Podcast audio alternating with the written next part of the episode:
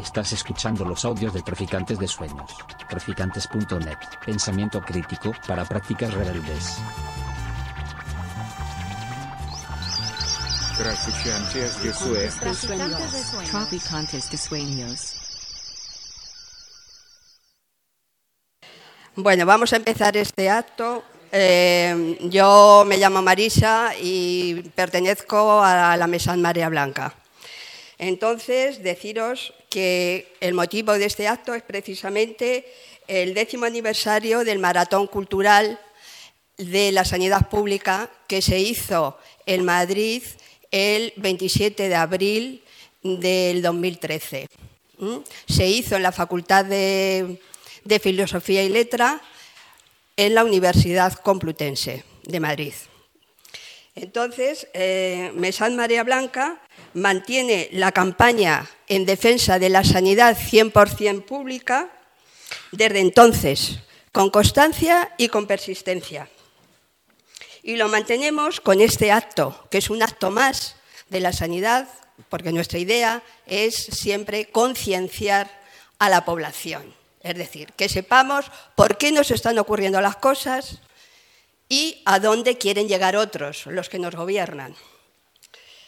Por lo tanto, eh, eh, hacemos este acto y con el mismo lema, con el mismo lema que, que se cerró en el 2013, que fue ni un paso atrás. Entonces, eh, como vamos mm, justitos de tiempo, eh, vamos a, proyectar el, resumen, porque eso fue un maratón que duró 12 horas, entonces se ha compactado, digamos, para que podamos ver cuál era la situación en aquel momento y a la situación en la que estamos ahora realmente. Más luego con los ponentes, que ya nos irán explicando, yo creo que podremos sacar conclusiones interesantes de lo que nos está pasando. Por otro lado, ya simplemente agradecer a traficantes eh, de sueños, precisamente a esta librería que nos ha facilitado este local para que podamos organizar este acto. Muchas gracias.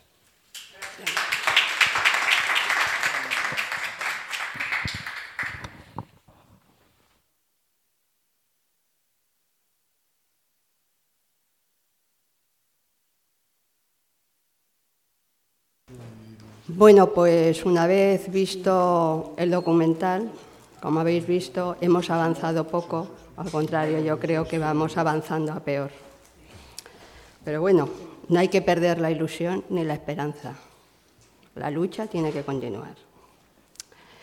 Vamos a presentar a los ponentes. Tenemos cuatro, cuatro ponentes que van a intervenir en nuestra mesa redonda. La primer ponente, Carmen Esbrí, licenciada en Filosofía y Letra, activista de la Marea Blanca y portavoz de la Marea Blanca Estatal. Nos va a hablar sobre sistema, incumplimientos y resistencia. El segundo ponente, Juan José Rodríguez Sendín, médico de atención primaria y expresidente de la Organización Médica Colegial, nos comentará el plan y sus consecuencias. El tercer ponente, Ramón Galvez Zaloña, que está en mi izquierda, que no, Carmen, eh, Juan José Rodríguez Sandín, Ramón Galvez Zaloña, médico neurólogo y experto en gestión sanitaria pública. Tratará el tema el negocio de la COVID-19. Y la cuarta ponente, Ana Castaño, psiquiatra, psicoanalista, jefa del Centro de Salud Mental Moratalaz Vicálvaro. Tratará sobre la salud mental virus sin vacuna. Así que sin más, pues empezamos, Carmen. Toma.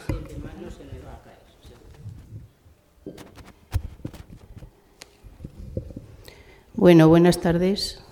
Estoy emocionada, aunque no lo parezca, porque tengo muchos recuerdos de aquello que nos costó tanto montar, pero es una joya la que tenemos, a pesar de que es un, comprimido, digamos, de todo lo que se desarrolló ese día y la participación que hubo de todo el mundo para decir sí se puede y no estamos de acuerdo con esta fórmula. ¿no?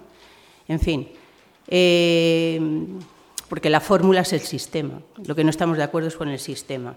Han dicho al final, eh, han cantado la canción de la libertad, de la libertad de verdad, de la libertad que te dan los servicios públicos, de la libertad que te dan unos servicios públicos potentes que permiten que la gente viva en condiciones dignas, con salud digna y que no estén sometidas a los rigores del mercado, que es lo que se está utilizando. En fin, todos sabemos que el estado del bienestar se está perdiendo y se está perdiendo por un sistema que ha ido trabajando en un plan perverso durante muchísimo tiempo. El estado del bienestar en España con relación al resto de los países de la Unión Europea, digamos que siempre se ha dicho que estaba en el nivel más bajo, era el modelo mediterráneo, pero la sanidad pública era un referente mundial con condiciones eh, admiradas y, eh, en fin, eh, con grandes dotes para cubrir la salud de todo el mundo. Y eso estaba en el tema de la base que se ciñe a la Ley General de Sanidad del año 86, que dice que se aposenta sobre la atención primaria, en la que se tiene que trabajar sobre la promoción y la prevención de la salud. Todo eso es lo que están ahora mismo destrozando unos políticos a los que estamos pagando millones y no podemos seguir pagando millones para que nos estén destrozando. En fin, Voy a seguir un poco con el plan este porque si no me voy a salir del tiempo y me va a regañar Marisa. Eh, la verdad es que el estado de bienestar ha habido antes de, de, después de la guerra mundial, ha habido a lo largo de la historia diferentes procesos de estado de bienestar en distintos países. Pero este que se hace a partir de la Segunda Guerra Mundial estaba diseñado para reconstruir toda la Mm, la destrucción inmensa que supuso aquella Segunda Guerra Mundial. ¿no? Pero eso, evidentemente, eh, no depende solo de, de, la gente, depende también de los gobiernos, el que se haya mantenido o no.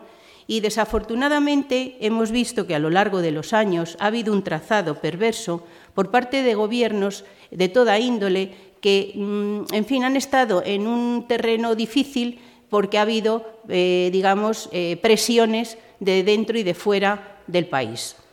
el objetivo, evidentemente, del estado del bienestar es garantizar, ante todo, la salud. Y eso es lo que nosotros hemos pedido cuando hemos ido a hablar con los partidos políticos para que tengan la salud como referencia en todas las políticas. Porque la salud es no solamente no tener enfermedad, es cumplir con todas las necesidades de, de las personas eh, con carácter de dignidad, hablando desde el empleo, la cultura, la educación, etcétera, etcétera, el medio ambiente, en fin, todo eso. Pero, sin embargo, eso pues no parece que tenga mucho interés. Tuvo un interés en algunos tiempos, hubo gente que trabajó mucho por ello, ha habido mucha gente que lo ha estado defendiendo, pero claro, cuando se llega al poder, pues hay, como he dicho, presiones de diferente índole y a veces se eh, la gente yo creo que acaba en una especie de síndrome de Estocolmo, porque no saben por dónde tirar. Y ahí está el papel de la ciudadanía, no dejarles que se pasen de la raya de lo que deben de hacer y de lo que supone la democracia. Esto que he dicho es porque eh, ya en el año 91, la Ley General de Sanidad es en el 86, en el 91 aparece el informe Abril, que es un poco un, un modelo que afortunadamente no se puso en marcha, pero que se venía se ha venido a repetir en la ley, en el Real Decreto 16 2012, eh, en el que se, eh, en fin, se, se veía la sanidad bajo la lógica mercantil. Y eso no es así. La sanidad debe de tener su propia lógica, que es la de cumplir con el derecho de lo que hemos hablado, de la salud. El haber eh, tenido en la Ley General de Sanidad una espita abierta con algunos artículos ha permitido que poco a poco los políticos que han ido eh, entrando al Gobierno hayan ido eh, montando nuevos escalones hasta llegar a esta situación en la que estamos ahora. Y por eso, como en la, en la, Ley General de Sanidad había una cierta posibilidad de, ante alguna eventualidad, poder hacer concesiones a empresas privadas, pues resulta que en el año 97 Aznar dijo, oye, esta es la mía, pues ahora mismo vamos a hacer la ley 1597 que se permite la entrada de la empresa privada en la sanidad. Y eso es un disparate como la copa de un pino, porque la sanidad no puede estar en manos de una empresa. La empresa tiene sus propios rendimientos que son económicos y punto. Lo demás, por muy buenos que sean los médicos, los sanitarios, los enfermeros, las enfermeras, no tienen ese objetivo. Y el dinero, claro, se tiene que repartir, sobre todo a los que eh, tienen las acciones. ¿no? Eh, apareció un poco después, a los dos años, el modelo Alcira, que es el que copió Esperanza Aguirre para Madrid con los ocho hospitales. Y después estuvimos eh, en, el año, en el año 2008 una crisis, empezó la crisis financiera y de repente el señor Zapatero le dio miedo y entre él y eh, Mariano Rajoy hicieron un cambio constitucional que ha sido una lacra para los recortes impertinentes que han eh, estado produciéndose en la sanidad y en otros servicios públicos. Y ese fue el cambio constitucional del artículo 135. Había que pagar una deuda, que no la habíamos hecho los ciudadanos, pero teníamos que cumplir con la troika, teníamos que cumplir con los, americanos, con los alemanes, con los tal. No, teníamos que pagar a los bancos, millones para pagar a los bancos, millones que todavía no han devuelto y siguen dando rendimientos financieros. Así que eh, eso le dio alas para que cuando entró eh, Mariano Rajoy, eh, al poco tiempo, a los pocos meses, hizo el Real Decreto 16-2012 que eh, nuestro querido compañero eh, Juan eh, Ruiz Jiménez ha aludido ahí, fallecido ya, y un recuerdo para él, que bueno, fue una persona referente en la defensa de la sanidad pública. Lo que hizo fue efectivamente eliminar la universalidad, etcétera, etcétera. Y hacer un cambio en el sistema visceral. De ser dueños pasamos a ser asegurados. Eso es mentira. Nosotros seguimos siendo el pueblo soberano, dueños de los servicios públicos que dependen de nosotros, pero no se lo cree nadie y los partidos no lo hacen. Tenemos que hacerlo valer. Esa es la función que tenemos los ciudadanos, hacer valer nuestros derechos. Y así fueron avanzando los distintos gobiernos, Ignacio González, Elaci Fuentes, eh, Garrido, etcétera, hasta que llegamos a esta señora que tenemos ahora, que, por cierto, mm, tiene muchas ganas de volver a repetir. Y no podemos dejar que repita, porque lo que está pasando es gravísimo. Se ha llegado al tope del aguante. Ahora mismo no hay una atención primaria en las condiciones que requieren una sociedad del siglo XXI que debería de ser eh, totalmente saludable. Y se están perdiendo muchas vidas, mucha ilusión, muchos profesionales y muchos recursos. Y no podemos dejar que ella repita pero claro, ¿cómo hacemos esto? Esto es que nosotras, como desde la METSAP, lo que hemos hecho es una tarea didáctica, no diciendo a quién hay que votar, pero sí diciendo lo que no hay que votar, porque la gente no se entera, que decía esta señora, que es que la gente no se entera, pero la gente no se entera porque se pone una tapadera en la cabeza o una tapadera en la cara, porque realmente cuando a ti te están diciendo que no puedes ir a un centro de salud y te están diciendo determinadas cosas, no puedes ir al, contra los profesionales. Tienes que saber que hay algo que está maltratando ese proceso y ese sistema. En fin, con esto quiero decir que este trazado, que a, su vez se, paraleliza con acciones a nivel internacional, etcétera, que no voy a pasar a ello porque, bueno, me he dejado el reloj por ahí abajo y no lo puedo ver, pero bueno, eh, este trazado, ah, gracias. Este trazado, em, esto es el plan que se ha venido desarrollando, que es el plan neoliberal que empezó en los años 80-90, que llegó a, Europa con Margaret Thatcher, que llegó a España con distintos políticos y que en Madrid, digamos que la referente fue Esperanza Aguirre. Y ese sistema es un sistema que es el neoliberal, que es el ultracapitalista. No es ya un capitalismo normal de unos que bueno ganan mucho y dejan a los otros mal. No, no, no. Este es un, un capitalismo que avasalla el planeta, que está en la raíz de lo que está pasando cada día. Y está en la raíz no con una economía normal y real, sino con una economía que está basada en el juego permanente de la bolsa. Os acordaréis que cuando la primera crisis hubo todo el, lío que hubo, es que era un rifirrafe que sube la bolsa, que baja la bolsa, ahora se oye menos, pero estaban todo el día con la bolsa para arriba y para abajo porque subían, bajaban, no sé qué, no sé qué.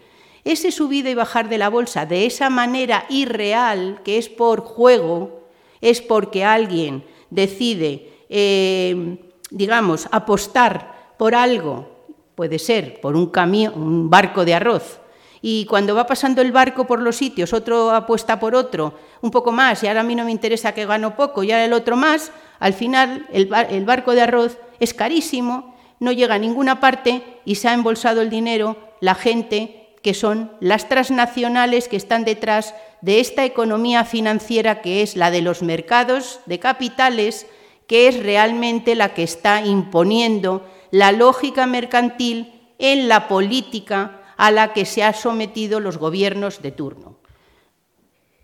En fin, la mundialización financiera ha creado con eso un Estado, un Estado supranacional.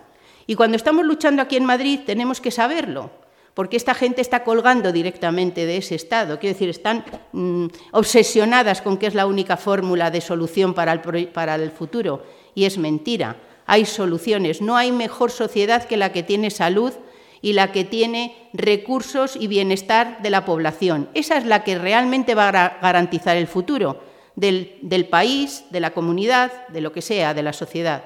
Esa sociedad no quieren ellos, ellos quieren tener el poder y el dinero. Un poder que tiene sus herramientas en el FMI, en el Banco Mundial, en la Organización Mundial de la Salud y en la Organización para la Cooperación y el Desarrollo. Esas, que suenan muy bonito y parecen estupendas, son las que están dirigiéndonos aquí por la espalda y ahora mismo se ha sumado también la OMS, que también está, eh, la Organización Mundial de la Salud también está metida en un proceso, está financiada por los capitales y, en fin, esto es un disparate. ¿A dónde nos ha llevado ese sistema? Nos ha llevado realmente a un caos.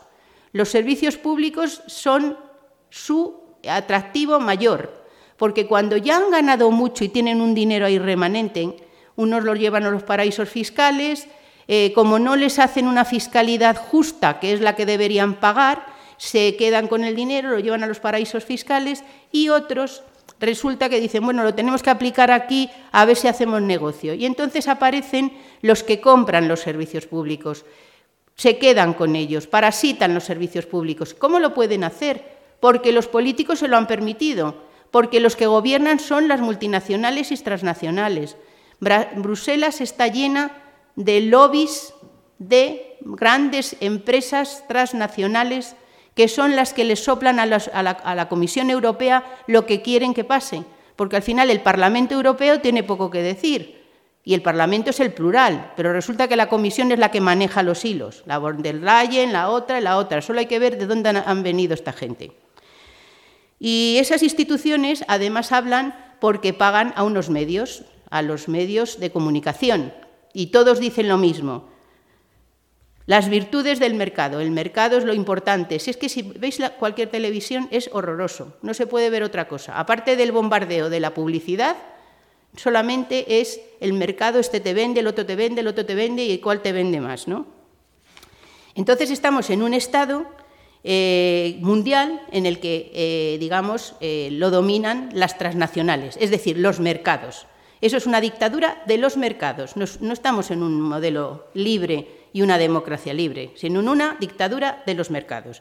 Y las sociedades están ahora pues un poco eh, como pollos sin cabeza, porque realmente estamos dirigidos por unos políticos que, claro, oyen antes a la empresa privada, a la fundación IDIS o a la no sé qué, que quieren la sanidad público-privada, que es otro mm, horror, porque eso es una transfusión de fondos públicos para los fondos privados de esas empresas y, en, definitiva, lo que quieren hacer es mezclarlo todo para que no, no, tengamos nada, o sea, para que lo que manejen sean ellos mismos. Entonces, ahí tenemos un problema, ¿no?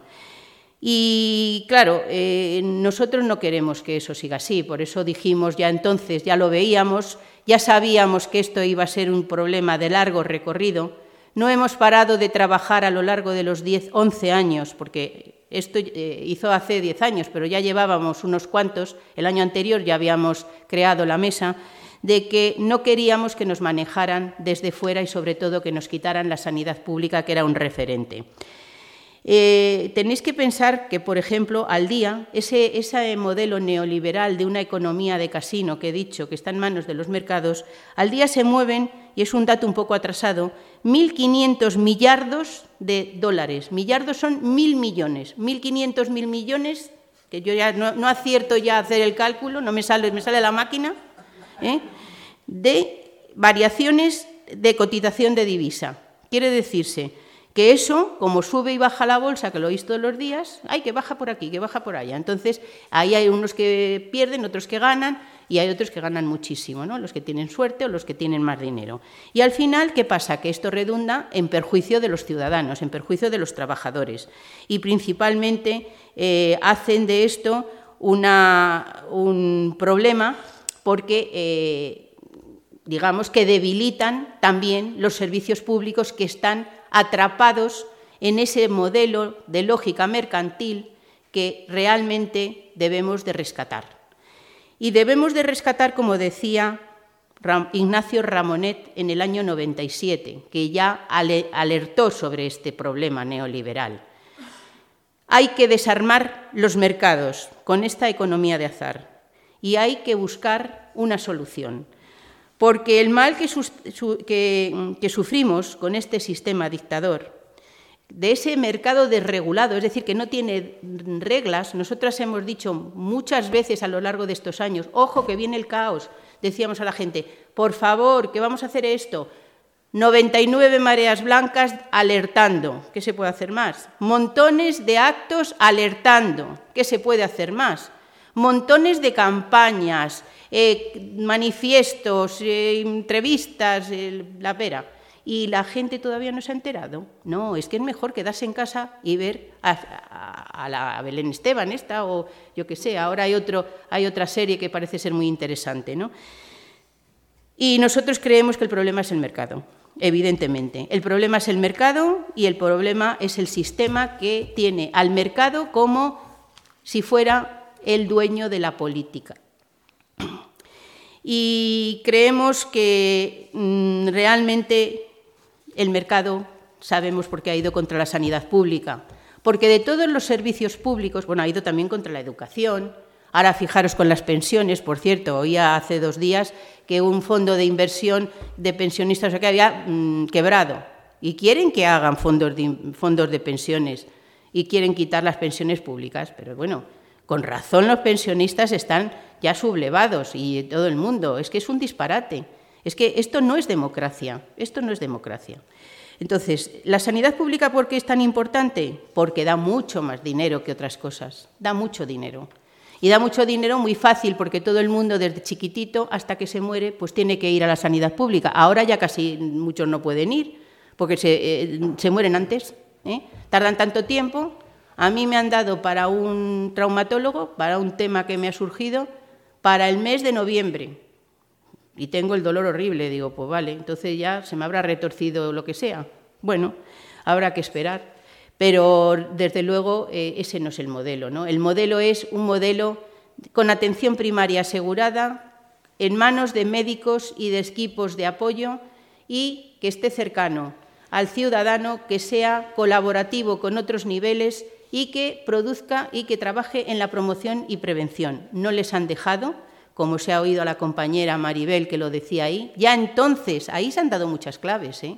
Supongo que lo habéis oído. A veces no se oía bien, porque, bueno, eh, por ejemplo, Javier Crae eh, cantaba muy bajito y no se le oía tan bien, pero han dado muchísimas de las claves de lo que está pasando ahora, pero ahora está a la quinta potencia. Si en diez años no hemos sido capaces de dejar de votar al Partido Popular, ¿qué estamos esperando?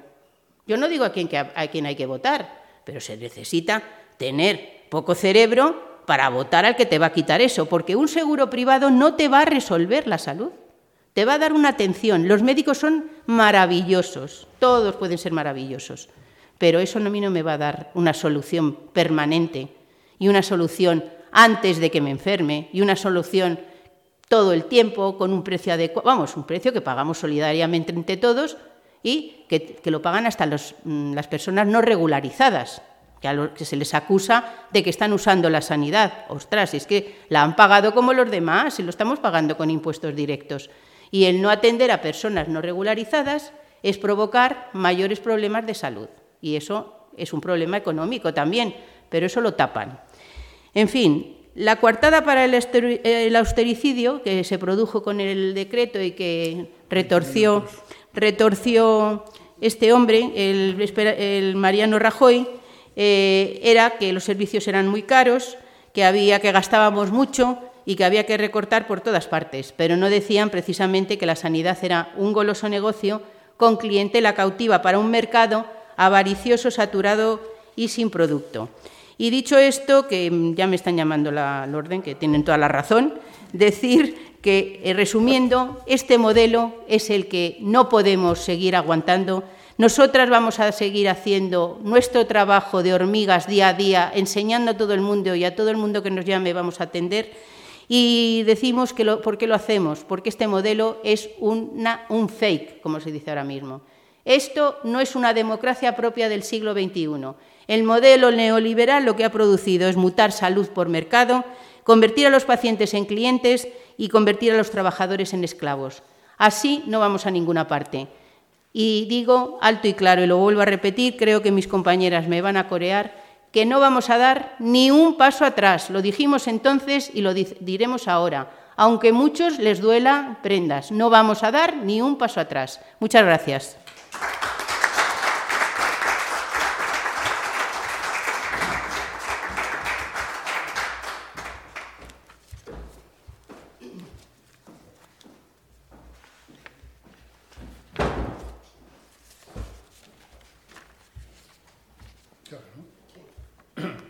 Bueno, buenas, tardes, buenas noches, yo no sé qué son tardes o noches.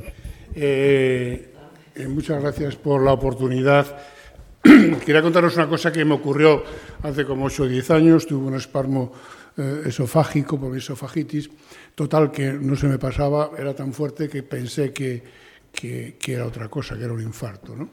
Llamamos al, a la ambulancia eh, eh, y yo me sentía muy mal, muy mal, pero muy mal, muy mal. Entonces, evidentemente no era un infarto porque estoy aquí. Pero en aquel momento yo pensé, se me ocurrió ya que se habían acabado ya los credos, y el, creer que había un cielo y un infierno, que estamos ya convencidos de que están aquí, pues yo pensé solamente una cosa, he hecho lo que debía eh, y no he hecho lo que no debía, es lo que pensé en ese momento. Bien, lo digo porque si hemos hecho lo que queríamos que debíamos de hacer, no podemos arrepentirnos de nada. Lo único que podemos formularnos es una pregunta. Eh, y la pregunta quizás sea, ¿Qué podemos cambiar, puesto que han cambiado las cosas en estos diez años, para poder, de alguna manera, cambiar el ritmo e intentar lograr unos objetivos nuevos? Esto, esto será la pregunta. Es decir, ¿qué, podemos...? Estamos haciendo... Lo hemos hecho lo correcto, seguro, y lo que podemos y lo que sabíamos y demás, pero eh, podemos hacer algo distinto. Eh, por ejemplo, hemos dicho, no, no hemos querido eh, comprometernos con un partido político, probablemente haya que hacerlo. Lo ha dicho casi todo Carmen, yo no, casi no me queda nada, pero hay una serie de cositas que, sí que me gustaría, que me gustaría añadir. Ella aclara muy bien qué, pasó cuando terminó la Segunda Guerra Mundial, no, lo voy a repetir porque lo ha aclarado muy bien. También sabe muy bien cómo la, nuestra sanidad, lo, tenemos claro, no, no vale otra, por cierto, tenemos otro problema. la gente cuando necesita ser atendida, cada una necesita una cosa. Y, por ejemplo, no se acuerdan de la importancia de la salud pública. ¿no? Eh, se acuerdan del hospital, se acuerdan de la primaria, que es muy importante, se acuerdan del, sistema de emergencias, se, acuerdan de las grandes unidades. Todo eso funcionando muy bien en grandes redes es lo que define nuestro sistema. ¿no? Y lo mantenemos, como bien ha dicho Carmen, pagando entre todos lo que no podemos pagar cada uno de nosotros. Pero esto lo han descubierto.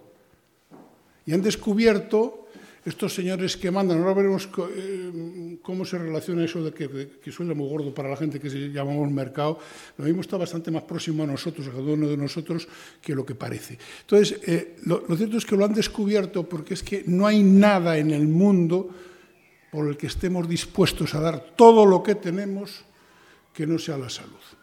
Nada. Si yo, mm, cuando eh, surgió el movimiento que hicimos con la solidaridad del acceso justo al medicamento, con el tema de, los medicamentos para hepatitis C y lo que pasó, que no se podía pagar en ese momento lo que pedían por un medicamento que curaba, eh, yo hubiera tenido un hijo, un hermano, alguien de mi familia que, hubiera tenido hepatitis, hubiera comprado el medicamento, como fuera, hubiera vendido eh, la plaza de garaje, hubiera em- empeñado la casa, yo qué sé. Es lo que más puede, es la mayor palanca, el mayor atractivo, es donde la gente puede meter todo lo que, lo que tiene y además se deja engañar. Pero es que encima hay otra cosa. Aquellos que no están regulados, que te van a atender, sean médicos buenos, malos o regulares, pueden ser que te engañen. Y a cambio de eso te sacan hasta la última. Por ejemplo, ¿qué creen ustedes? ¿Que los médicos americanos de la costa este, eh, son peores que los médicos nuestros? ¿Son peores conciencias que los médicos nuestros? No, su dinámica. El que no va allí con una tarjeta con un cáncer, si tiene mucho dinero, hasta que no le sacan lo último, hasta el último momento, no paran. ¿Por qué? Porque viven de apagar fuegos. Cuanto más fuegos apaguen y más tiempo dure el fuego, más dinero ganan. Este, este es el inconveniente, que esta es la gran ventaja que tiene el sistema público. Aquí no nos pagan por eso. Podemos haber médicos buenos, malos o regulares. Sin vergüenza los hay igual en todos los sitios. Pero el sistema no paga traidores. Paga a todos igual.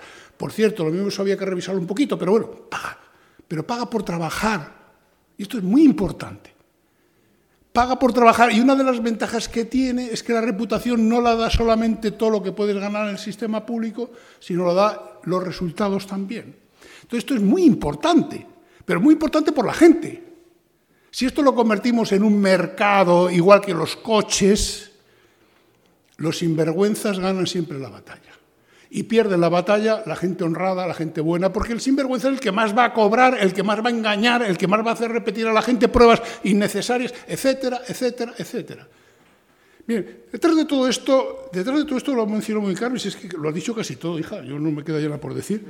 Cuando hablamos, cuando hablamos de, y, estos que, nos mandan, y algunos que están entre nosotros, ¿eh? porque mirad una cosa, hay intereses privados e intereses particulares también dentro de la pública. Ojito, ¿eh? Claro, cuando hablamos de universal, equitativo, de calidad, público, solidario, suficiente, su- pero para todos significa estas palabras lo mismo, hay que aclararlo, ¿eh? porque no significan para todos lo mismo. Pero ¿qué ha pasado hasta ahora? Porque algo ha debido de pasar hasta aquí. ¿Qué ha pasado? Pues ha pasado algo que es, que es algo que va unido todo el mismo paquete, como bien ha aclarado Carmen. Hay una teoría unificada de la desigualdad social en la que hemos ido avanzando progresivamente, sosteniéndola con más o menos, y es lo siguiente, no es que haya aumentado la fractura social, que ha aumentado muchísimo, no, no, no solamente es eso, es que ha aumentado la desigualdad y sistemáticamente las rentas del trabajo, incluso del trabajo altamente cualificado. Ojo, entre los cuales estamos los profesionales sanitarios y, y, bueno, y más profesionales, las rentas del trabajo han decrecido sistemáticamente, mientras que las rentas que da el dinero y el capital han aumentado sistemáticamente y aumentan día a día. Pero dirán, ¿y por qué? Lo llama mercado, Carmen. Eh, Esto de lo, de neoliberalismo es una tontería, ni es neo ni es liberal.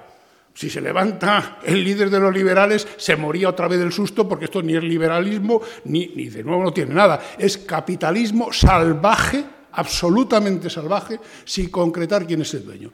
Y hemos dicho antes que, ojito, que lo mismo algo tenemos que ver, porque, por ejemplo, eh, la clínica, los, los- la, la empresa esta que ahora tiene en España casi todo lo privado, que es eh, el, Fresenius, los, que- los Quirón, está a punto de comprarla BlackRock. BlackRock es un fondo de inversiones y de pensiones en el origen. Curiosamente, los pensionistas metiendo dinero, no solamente los americanos, sino los nuestros, eh, ellos mismos están haciendo de su propio verdugo, porque por unas rentas que son nimias se enriquecen otros que son los que controlan esos fondos y BlackRock controla la empresa que puso el precio al, medicamento contra la hepatitis, Gilead. BlackRock controla la mayor parte de las aseguradoras norteamericanas, por eso ahora quiere la, la mayor que hay en España eh, y, y en Centro Europa, y la quiere comprar. BlackRock es una parte importantísima del país. BlackRock es una parte importante del Banco Santander.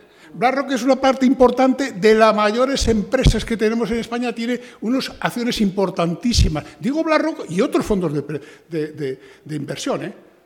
que curiosamente lo alimentaban los pensionistas. ¿No os resulta curioso esto? O sea, hemos llegado a un nivel de desarrollo, de estatus de bienestar, donde los estúpidos de los ciudadanos están alimentados por no quererse enterar precisamente aquellos que les están ayudando a suicidarse.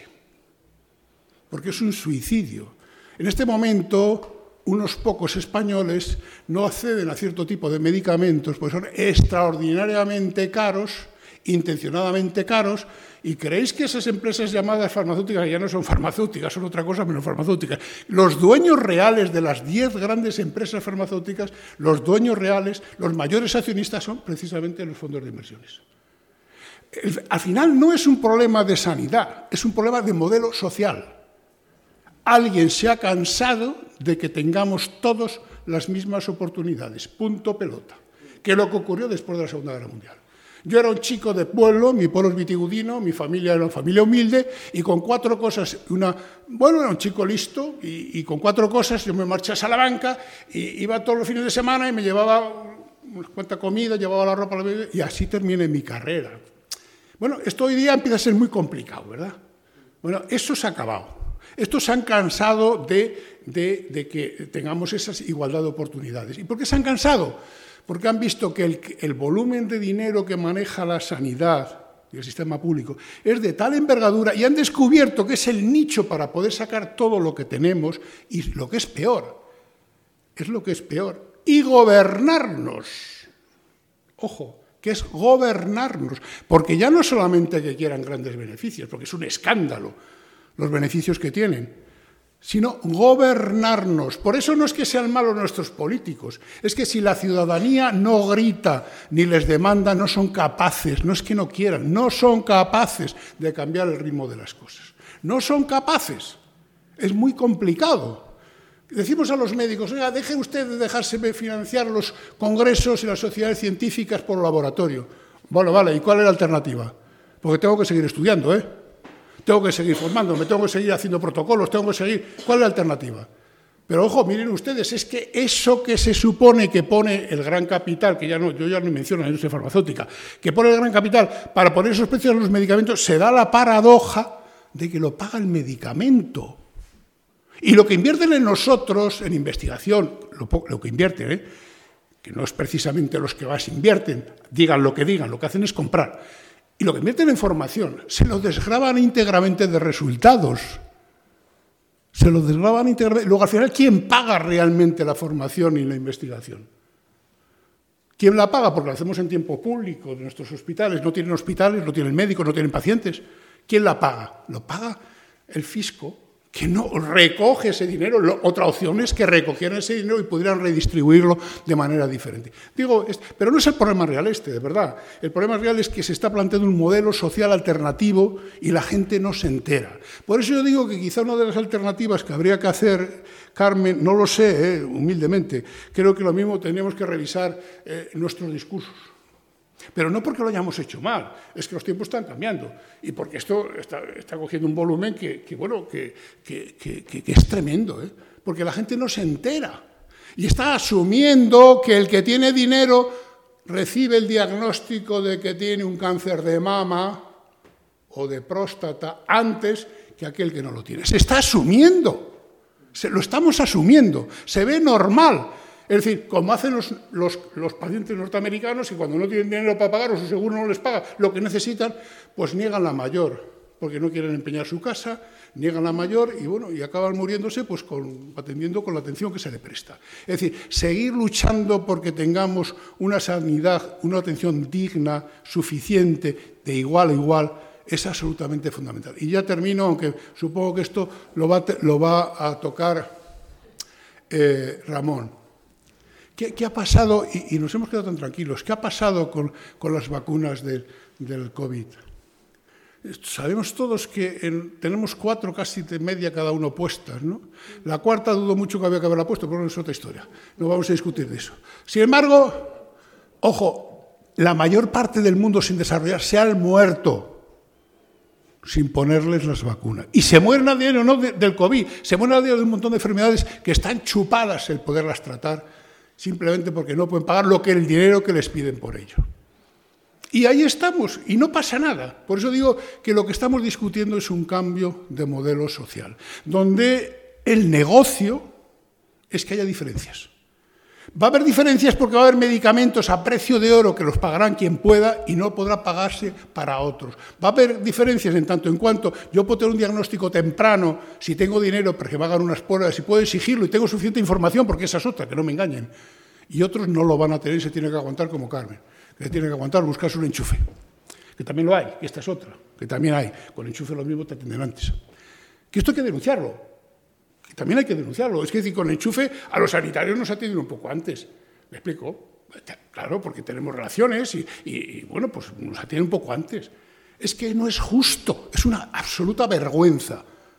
Pero es que es lo que se quiere que ocurra. Por eso aquí no se ha equivocado nadie. Aquí predicarle a un señor del PP o del BOS o de, predicarle nuestros planteamientos es absurdo. Si ellos están en lo cierto, saben muy bien lo que hacen. No se equivocan, ¿eh? No están equivocados. Es decir, por eso dice, vamos a llegar a un pacto sanitario. ¿Pero qué pacto? Yo pacto con alguien que, que tengo objetivos comunes. Pero ¿cómo voy a pactar con alguien que está en las antípodas de lo que yo deseo? ¿Se entiende esto o no? Es, absurdo, es, ridículo. Yo mismo he defendido ese pacto, este pacto sanitario. Lo, intentemos, lo intentamos con el PSOE y el PP. Y incluso tuvo un momento que estuvimos a punto con, con Rubalcaba de lograrlo. Pero claro, es que eh, eh, aparte de las diferencias que surgen de que si tú te lo llevas, no me lo llevo yo, etcétera, etcétera, es que al final, ¿cómo vas a pactar con alguien que quiere algo totalmente distinto a lo que tú quieres? Es imposible, ¿vale? ya no me extiendo más, que estoy en 14 minutos 30 segundos, Ramón. Muchas gracias.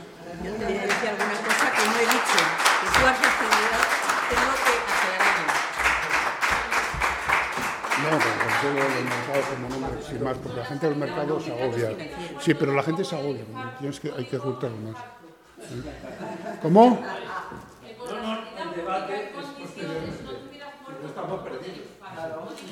No, si no era infarto, si no era infarto.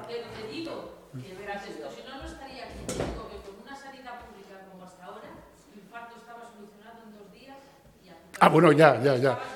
Yo, lo, he puesto, lo he puesto de ejemplo porque lo he puesto de ejemplo porque yo en ese momento lo que me pregunté, ya no si ir al cielo o al infierno, porque lógicamente no creo en ello, pero si digo, he hecho lo que debía de hacer y no he hecho lo que alguna cosa que no debía de hacer quizá ya he hecho, pero creo que había hecho. Pues esto era, un poco respondiendo a lo que decías tú al principio, si lo estamos haciendo bien, mal o regular. Lo hemos hecho de puta madre. Otra cuestión es que bueno, lo tenemos que cambiar. Casi sin no, bueno, algo sabrá, para algo servirá. Bien, pues en primer lugar quiero agradecer a, a MEPSAD, a la Mesa de Defensa de Sanidad Pública, por, porque, primero por su lucha y después por su invitación. El tema que vamos a tratar es un tema em, muy duro y complicado. Muy duro porque es el responsable de cientos de muertes, de enfermedad, de tragedia como fue eh, la pandemia por COVID-19. La pandemia por COVID-19 eh, ha supuesto nada menos que 14,8 millones de muertos, de muertes en exceso a nivel mundial entre 2021 y 2022. 14,8 millones. La pandemia, eh, ¿qué nos ha demostrado? Pues la pandemia ha puesto de relieve brechas en la capacidad de prevención, de preparación, las respuestas nacionales frente a las pandemias, fallos en la colaboración, en la solidaridad internacional y ha demostrado profundas desigualdades e inequidades. El impacto de la pandemia de COVID-19 ha afectado de una manera desproporcionada a aquellas personas que se encuentran en situaciones de vulnerabilidad social, económica y sanitaria. A mí me, emocionó un reciente artículo que, he leído que compara una tragedia ocurrida en Estados Unidos en 1911 con la ah, pandemia de COVID-19. El texto es tremendo y me van a permitir que, que, se lo lea, con cierta dificultad, porque mi cónyuge me ha reducido las letras y entonces tengo que mirar con cierta dificultad, pero lo intentaré leer. Cuando una sola llama cayó al piso de la factoría el 25 de marzo de 1911, encontró las condiciones ideales para propagarse. Filas abandonadas de trabajadores de la confección cosiendo febrilmente telas inflamables en habitaciones mal ventiladas y cerradas por los gerentes para evitar robos. El fuego funcionó con una eficacia devastadora. En solo 18 minutos, 146 trabajadores yacían muertos, algunos tan gravemente quemados que no pudieron ser identificados. La futura secretaria de Trabajo, la señora Perkins, fue una de las primeras testigos en llegar al, lugar del incendio. Más tarde recordaría una, una sensación colectiva de algo debe hacerse, tenemos que convertir esto en algún tipo de victoria, algún tipo de acción constructiva. Pues bien, más de un siglo después, el SARS-CoV-2 atravesó las fisuras de la sociedad con la misma brutalidad con la que el fuego arrasó ese edificio en el Bajo Manhattan. Una vez que el virus atravesó las maniobras de seguridad, ¿con quién se encontró? Con una estructura social destrozada. Encontró trabajadores esenciales que trabajaban en empacadoras de carne, trabajaban en servicios esenciales de envío de comestibles, etcétera, que estaban en las peores condiciones, con trabajos mal pagados y horarios insufribles. Pero se encontró con que además vivían en casas donde generaciones de diversas edades convivían, sin espacios para convivir con una mínima libertad y con una mínima capacidad de aislamiento. Y se encontró también con que eran que en Estados Unidos, claro, negros y personas de color.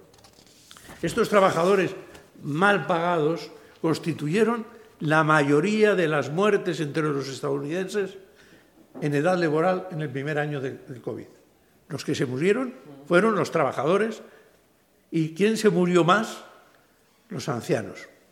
Hasta el 80% de las muertes que se produjeron en COVID en Estados Unidos en esa época, en el primer año, fueron ancianos. Entonces, claro, uno se pregunta, si esto es lo que ha ocurrido, a continuación, ¿qué, va a pasar? Pues que la Organización Mundial de la Salud, los estados van a decir, ahora tenemos que vacunar a todo el mundo, tiene que ser una vacunación mundial y a todas las clases eh, sociales. No podemos parar. Pues no, no ocurre así. ¿Por qué ha ocurrido esto? Pues porque la distribución de las vacunas en el mundo ha demostrado una profunda inequidad entre países ricos y pobres. De nuevo se ha vuelto a repetir el sistema. Entre los países del norte, ricos, y los del sur global, pobres. Así, mientras en España el número de vacunas, de personas vacunadas, perdón, con pauta completa es de 40,7 millones, de ciudadanos de este país que tenemos la pauta completa, un 85,56% de la población, y en el resto de los países de nuestra área, la Unión Europea, etcétera, más o menos tienen las mismas cifras. Sin embargo, ¿qué ocurre cuando se mira fuera del norte? Pues que encontramos cifras entre un 15 y un 20% de vacunación, pero no de pautas completas, simplemente de pautas incompletas o de una sola dosis.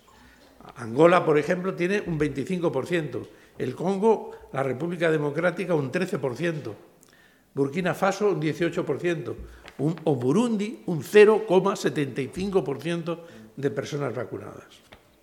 El acceso desigual a, estas medidas de tratamiento médico ha sido terrible, pero no solo en vacunas, sino en diagnósticos y métodos de, eh, de tratamiento.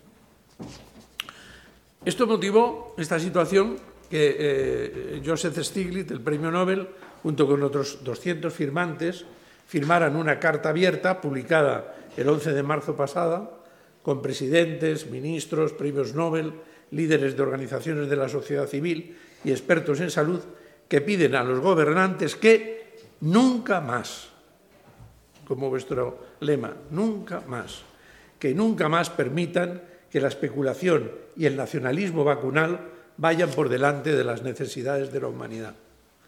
Porque esto del nacionalismo vacunal es terrible. Solamente había un número reducido de empresas capaces de fabricar vacunas y los países ricos se quedaban con todas. La distribución a través de mecanismos internacionales como COVAX, etcétera, etcétera, era imposible. No llegaban las vacunas. según la, la revista Lancet, esta inequidad fue la responsable de 1,3 millones de muertes prevenibles que no se deberían haber producido. Una persona cada 24 segundos se ha muerto en el mundo porque no llegó a tener la vacuna y el tratamiento correspondiente. Dice esta carta que os señalaba antes, que esas vidas no se salvaran es una cicatriz en la conciencia del mundo. Y uno se pregunta, bueno, pero si esto ha sido un éxito, hemos tenido las vacunas muy pronto, esto ha sido un éxito. Efectivamente, podemos considerar que ha sido un, éxito de las compañías farmacéuticas, para nada. El éxito ha sido de la financiación pública de la investigación básica. Este ha sido el éxito real, ¿vale? El nacionalismo y la especulación en torno a las vacunas lo único que han demostrado es un fracaso moral y una ah, salud absolutamente eh, eh, catastrófica. Ya teníamos experiencia de esto, ¿eh? porque la epidemia del VIH-Sida mostró millones de, africanos, millones de brasileños morían de, de VIH-Sida cuando había un cóctel de tratamiento eficaz y que daba resultado. Pero no, no, no podían pagarlo. Y cuando algún gobierno como el sudafricano o el brasileño intentaban aplicar la exención de la propiedad intelectual para poder fabricar genéricos a más bajo precio, las compañías farmacéuticas inmediatamente litigaban en los tribunales. En Sudáfrica se dio el caso paradójico de que la mayor mm, cantidad de abogados se dedicaba, en Pretoria se dedicaban a litigar contra las organizaciones civiles defensoras de los derechos humanos que lo único que hacían era propugnar la exención de la propiedad intelectual. Y ahora uno se pregunta, bueno, vale, ya hemos visto un desastre por los dos lados. Ni se han distribuido las vacunas como se debían, ni las condiciones sociales y económicas eran las que debían estar. ¿Y esto cómo se explica esto?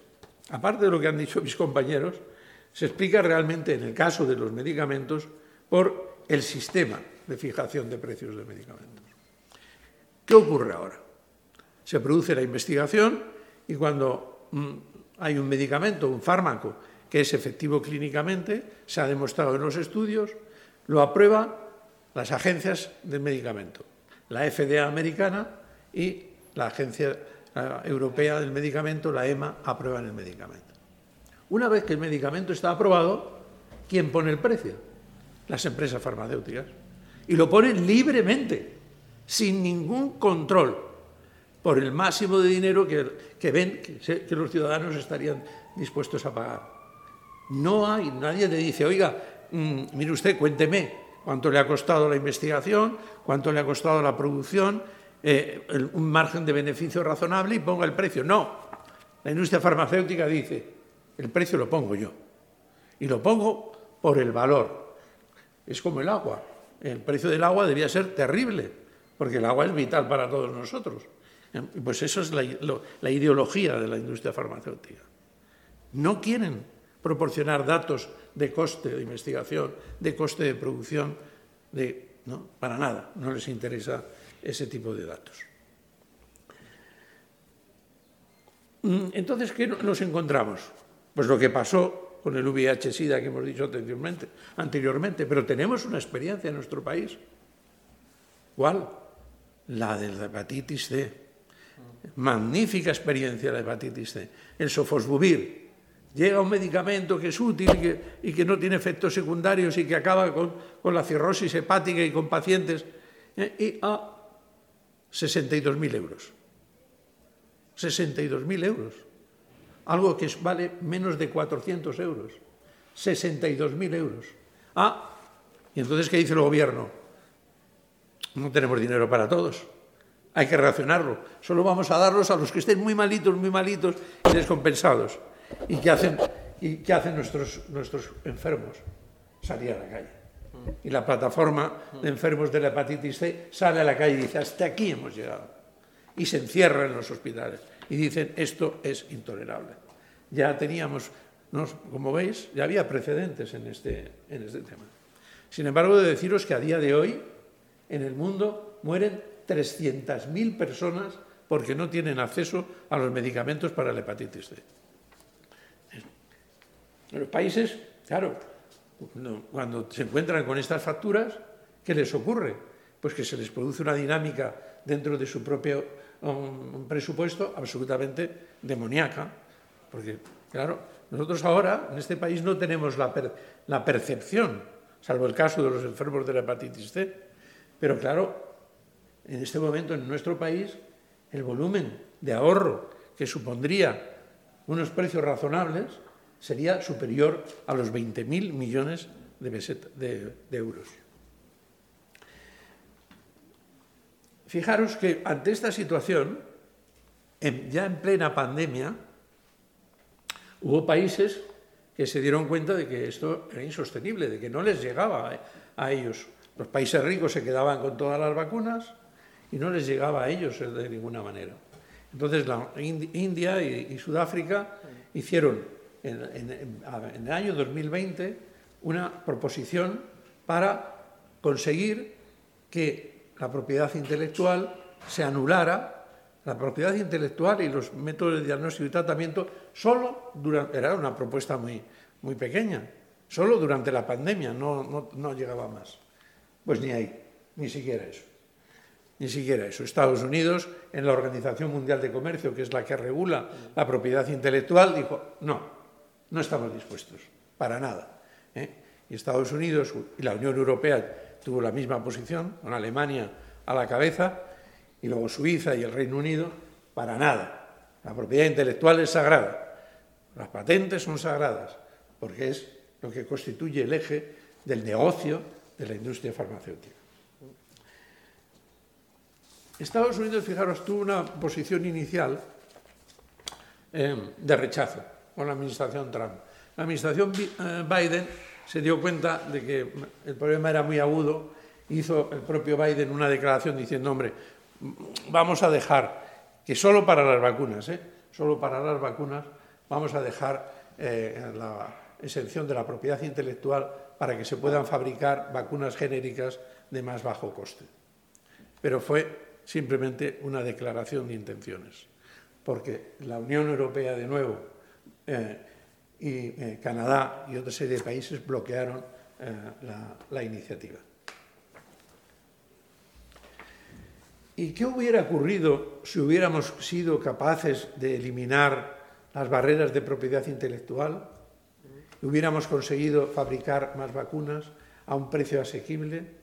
¿Qué hubiera ocurrido si hubiéramos tirado abajo los acuerdos de confidencialidad, la extensión de la exclusividad, etcétera, pues hubiéramos conseguido algo sorprendente. Si lo hubiéramos hecho en ese primer año, probablemente no habría habido cepa Omicron, si hubiéramos conseguido vacunar a toda la humanidad. Incluso puede que no hubiera habido cepa delta, pero bueno, eso es más difícil. Pero desde luego Omicron no hubiera existido, pero no ocurre así. Entonces, claro, nos podemos preguntar, bueno, ¿y, qué negocio es este? ¿Qué cantidades, eh, qué volumen de dinero eh, eh, sacan? Pues fíjense, en el año 2020 y 2021, 90.000 millones de beneficio. De beneficio. 90.000 millones. Pfizer, 35.000 millones. Moderna, 20.000 millones. BioNTech, es uno de estos señores que me venden algo. que llaman siempre Porque ya les, conozco, por el, por el este. Bionetech, 15.000 millones. ¿Sabéis qué, cuál es el porcentaje de beneficio sobre el coste de producción respecto al coste de venta? Un 57%. Un 57%. Mm. Algo absolutamente demoledor. Eh. Demoledor. Mm. Y claro, dice, bueno, mm, es que la investigación, dice la industria farmacéutica, la investigación cuesta mucho dinero, por Dios.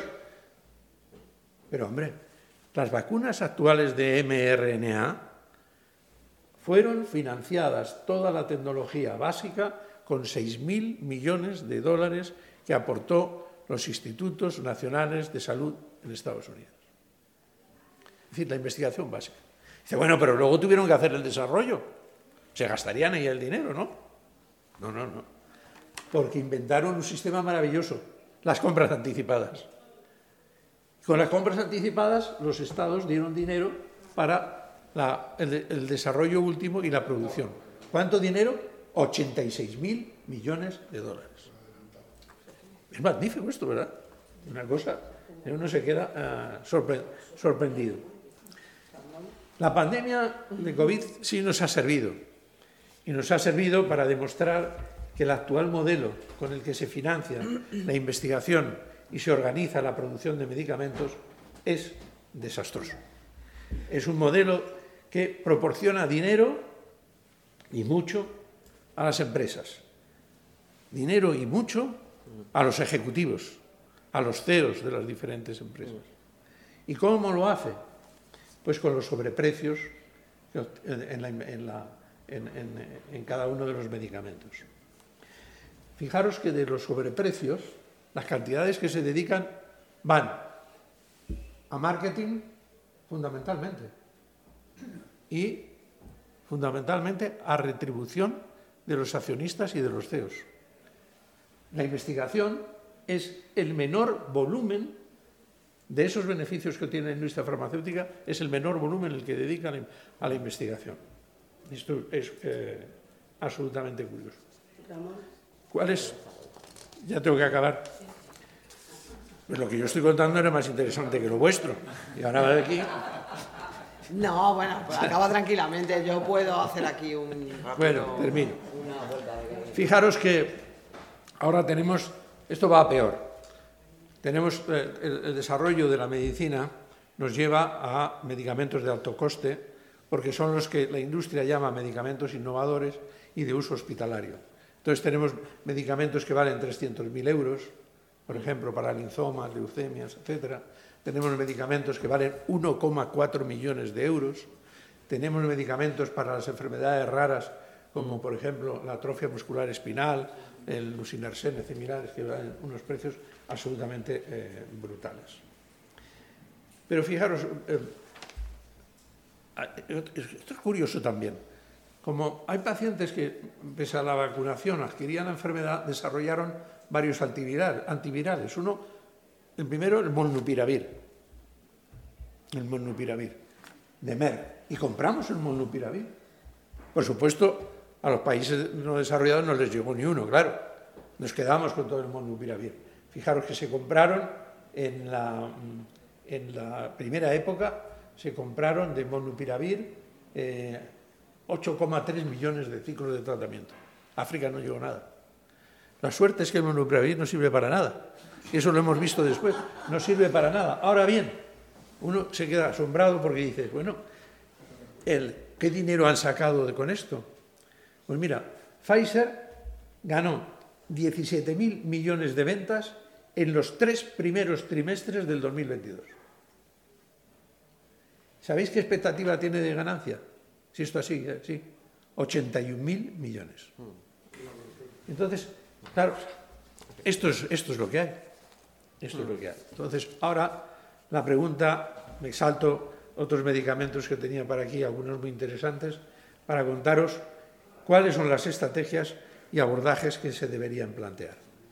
Pues fijaros, hay un estudio reciente en Estados Unidos que dice que si el Estado dedica mil millones, mil millones a investigación pública, financiada con fondos públicos, poniendo condiciones claras para que esos medicamentos desarrollados no tengan patente y puedan ser fabricados eh, comercialmente eh, eh, a, precio de, coste, por cada mil millones se produciría una reducción de 25.000 millones en el gasto de medicamentos en Estados Unidos. Es decir, una proporción de 25 a 1. Y dicen los autores de este, de este artículo, dicen, lo normal en la empresa privada es 1 a 1,1. Es decir, por cada uno obtienes 1,1. ¿eh? Un 1,25 es enloquecedor. Por tanto, Debemos conseguir fundamentalmente que la financiación de la investigación sea pública y que el Gobierno pague toda la investigación, de tal manera que de esa manera podamos anular los monopolios de patentes y los sobreprecios. Fijaros que de esta manera podríamos eh, ahorrar aproximadamente unos 400.000 millones en gastos de eh, medicamentos eh, recetados. Y ya voy a, bueno, ahora estamos en plena fase de, un tratado pandémico para ver qué es lo que hay que hacer ante una nueva pandemia, porque el riesgo de una nueva pandemia es, alto. Se considera que prácticamente eh, los que vivimos eh, actualmente, los más jóvenes, más tienen un porcentaje de en un 37% de tener una, a, lo, largo de su vida una, una, pandemia similar a la que teníamos, hemos tenido nosotros. Pero termino con esto. Sin embargo, a diferencia de la respuesta política al incendio de la factoría que os señalaba en, 1911, nuestra preparación para futuras pandemias sigue centrada en gran medida en la chispa, en los patógenos, mm. en la búsqueda de los patógenos, y no en las condiciones sociales, que son los combustibles que han hecho posible que el COVID-19 haya sido tan devastador. Nuestros preparativos para la próxima pandemia deben comenzar en los lugares y comunidades que el COVID golpeó primero y con más fuerza. Mejoras en la infraestructura de nuestros hogares de ancianos, fabricación de pisos y espacios públicos para dar alternativas a espacios llenos de gente. Esto debe estar en primer orden de magnitud. Una red de seguridad entre los trabajadores con licencias pagadas, salarios razonables, que pongan la salud en el eje fundamental de cualquier actuación. Y con respecto a los medicamentos, pues claramente las, medidas son claras. Hay que eliminar las patentes y hay que anular la propiedad intelectual. No tiene sentido. El medicamento no, es un bien común para todos los ciudadanos. Es la, el agua en la que bebemos. Y por lo tanto, no podemos dejar que sea un ejecutivo de una multinacional quien decida si vivimos o morimos.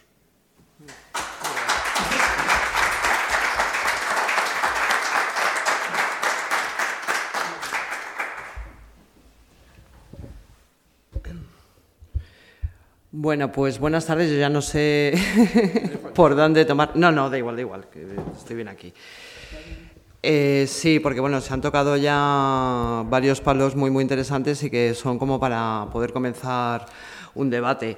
Yo, en primer lugar, bueno, transmitiros mi emoción y conmoción por el homenaje, el maratón cultural de hace 10 años, que de nuevo doy las gracias, desde luego, a la Mesa en Defensa de la Sanidad Pública, que es una luchadora incansable y que hace este tipo de cosas, como ese eh, maratón del cual tuve el gusto de poder participar. Y bueno, obviamente se me han removido muchas cosas, muchas emociones, de gente muy querida que ya no está, de todo el trabajo que se puso ahí. Y yo, mm, antes de empezar con mi intervención, sí que me he quedado con una reflexión qué es lo que ha podido pasar en estos 10 años o en qué punto estamos, ¿no? sobre todo después de ver esta, este entusiasmo que había. En el, ese primer maratón, efectivamente, había mucho entusiasmo y había mucha transversalidad, cosa que ahora me parece que no es exactamente lo mismo. Ahora quizás hay demasiada fragmentación, demasiados grupúsculos y efectivamente el mercado ha ido avanzando. Lo que tú nos has planteado me parece que es un ejemplo fantástico de es el mercado, amigos, ¿no? Que es la frase eh, cuando se plantea el nicho de negocio, que está clarísimo en, todo el manejo de las eh, vacunas y de, la, y de la pandemia, y desde luego cómo afecta la desigualdad y cómo los determinantes sociales son absolutamente eh, primordiales para hacer cualquier planteamiento desde las políticas públicas, ¿no? Entonces yo lo que sí que os quería un poquito eh, plantear es, en, fin, vamos, lo de la salud mental, el virus, no hay vacuna, está clarísimo en el título que yo voy a hacer una vuelta de tuerca a ese título porque yo de lo que quiero hablar es de la salud mental en disputa. Eh, y ahora os voy a un poquito explicar el por qué, porque me parece que precisamente estamos en un punto en que es muy importante poder hablar eh, de quién o de qué lado está la hegemonía en relación a cómo se organiza la salud mental. Por eso hablo de la salud mental en disputa. Eh, yo quería dar así unas pequeñas pinceladas en lo que es mi orientación, que siempre lo hago en todos los sitios, porque estoy muy orgullosa de mi orientación, que es el, psicoanálisis, por supuesto. Y para mí, además, eh, me, me ha servido para diferentes apuestas que he hecho en mi vida. Una de ellas es la apuesta institucional en los servicios públicos y también mi tránsito por la política, justo ahora hace aproximadamente 10 años, donde yo eh, milité y me impliqué en un partido político emergente como consejera estatal de Sanidad y un partido emergente que en aquellos momentos la apuesta era poder eh, de alguna manera eh, hacer un contrapié al, bipartidismo y que se pudieran generar otro tipo de, espacios de debate.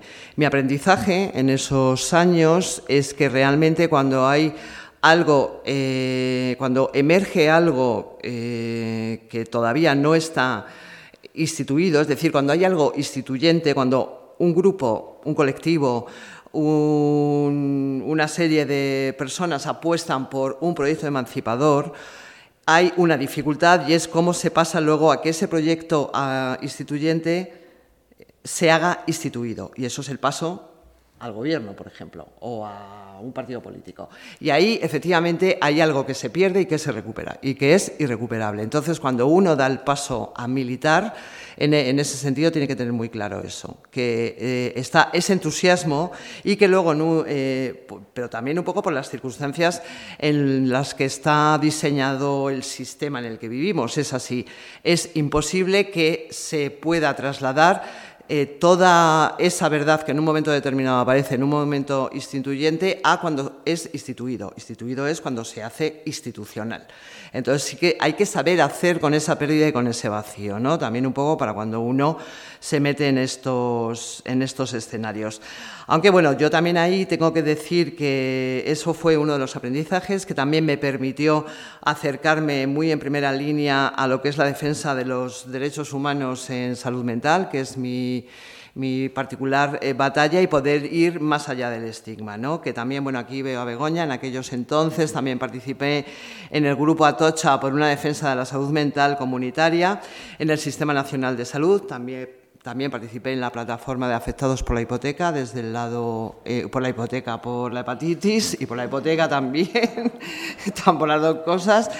Eh, eh, desde la perspectiva política, digamos, ¿no? O sea, que sí que, en fin, creo que, que lo que es absolutamente fundamental es que uno, eh, desde incluso su lugar profesional, se tiene que posicionar, tú lo has dicho también, ¿no? Hasta qué punto uno tiene que estar o no en un partido, yo creo que uno se tiene que posicionar en relación al bien común. Y para mí el bien común no hay ninguna duda que va de la mano de lo público. Y desde luego, oyéndoos a vosotros, oyendo toda la cuestión de, las vacunas, vamos, clarísimamente que tiene que ir del lado de lo público, por tanto, de las políticas eh, públicas, ¿no?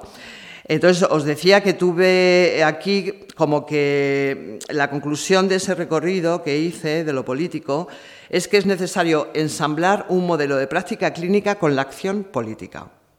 Es decir, no basta con que uno vaya, este es mi planteamiento, luego os voy a hablar de la acción militante, no basta con que uno, bueno, vaya y haga su trabajo en un lugar público, sino que creo que sí que tiene que haber ese compromiso con la acción política cada, de, diversas maneras, no necesariamente uno tiene que estar metido en un partido, pero hay muchas maneras de poder acceder acción eh, eh, política. Y desde luego, bajo mi criterio, ahora más que nunca, cuando la, salud mental está en disputa hegemónica. Esto es importantísimo. El que se pueda hacer esa acción política. En aquel entonces tuve una enseñanza de colectivos y muy particularmente de los GAN, que son los grupos de apoyo mutuo, constituidos en primera persona que politizan su experiencia. Luego voy a hablar también de qué es politizar la experiencia. Y como señalaba Kate Moss, lo personal es político. Eh, me parece que precisamente esta apuesta de que lo personal es político es un relato a tener en cuenta en cualquier proyecto que aspire a, algún cambio. Entonces eso también lo quiero remarcar como algo muy, muy importante. Para poder hablar de qué es esto de la salud, de la disputa hegemónica, eh, la disputa en salud mental, dónde está la hegemonía en las políticas de salud mental, primero, bueno, la gran pregunta, ¿qué es la salud mental? En términos generales, es el estado de equilibrio entre una persona y su entorno sociocultural que garantiza su participación laboral, intelectual y las relaciones para alcanzar un bienestar y calidad de vida. Es el famoso equilibrio biopsicosocial. Que claro, aquí, después de todo lo que hemos estado oyendo, ¿quién cumple o quién puede llegar a ese equilibrio biopsicosocial? Y después de la pandemia, todavía menos. O sea que aparece como un imposible y un ideal que hasta qué punto también habría que señalar a los gobernantes y en este caso también entra la OMS directamente, que, mm, nos están vendiendo. Es un fake, eso, lo de el, bienestar psicobiosocial. Y si no, miremos a nuestro alrededor qué es lo que está sucediendo con la precariedad, ¿no? Aquí lo que sí que es verdad es que la OMS deja deslizar un pequeño resquicio muy interesante, que es que señala en la definición de qué es la salud mental que se trata de un concepto subjetivo y culturalmente determinado, no exento de las disputas teóricas y políticas. Es decir, que tanto las disputas teóricas, que también están marcadas por lo político, y la política, eh, las políticas públicas, efectivamente varían mucho según qué países. Y que al ser ese concepto subjetivo y cultural determinado, entramos aquí en las disputas que puede haber. En el terreno de la salud mental está muy claro lo que puede ser más biologicista, lo que puede ser más, eh, no solamente el tema está en el cerebro, puede estar en el contexto, en el entorno, en el sujeto, y hay mucha disputa eh, teórica. Eh, y efectivamente, esto que plantea la OMS es un dato importante, ya que las políticas públicas se sustentan en parte en los indicadores que marca la OMS. Otra cosa es que nosotros nos planteemos subvertirlo, como también comentabais, ¿no? cómo podemos subvertir el que eh, quien nos marca el camino sea precisamente la OMS, que a su vez está metida en todo este enredo de compra y venta de, de todo tipo de cuestiones. Y aquí lo que plantea la OMS es que los problemas de salud mental constituyen el 15% de la carga mundial de la enfermedad, carga que va en aumento tras la pandemia. O sea que efectivamente también es un nicho de negocio la salud mental. Por eso también la disputa en relación a los relatos es muy importante porque ahí, bueno, en la salud mental las farmacéuticas ya campean a sus anchas pero sin ningún tipo de decoro, ¿no? es precisamente en esta dimensión de salud pública donde empieza la batalla hegemónica por la salud mental. Entonces, esto lo quiero dejar muy claro porque es algo en lo que hay que estar también como muy, muy atentos. Eh, todos recordaréis, ahora voy a hablar de la visibilidad de la salud mental, que tiene su importancia y que tiene su peso y, su contrapeso. Y seguramente todos recordaréis el famoso vete al médico, que en el Congreso de los, Diputados, profirió un diputado del PP, a Íñigo, Rejón, líder de Más País, cuando estaba hablando de un dato sobre la salud mental en nuestro país Dato que el dato en sí es bastante espeluznante y es que cada, cada día 10 personas se suicidan en España y 6 de cada 10 presentan síntomas de ansiedad y depresión.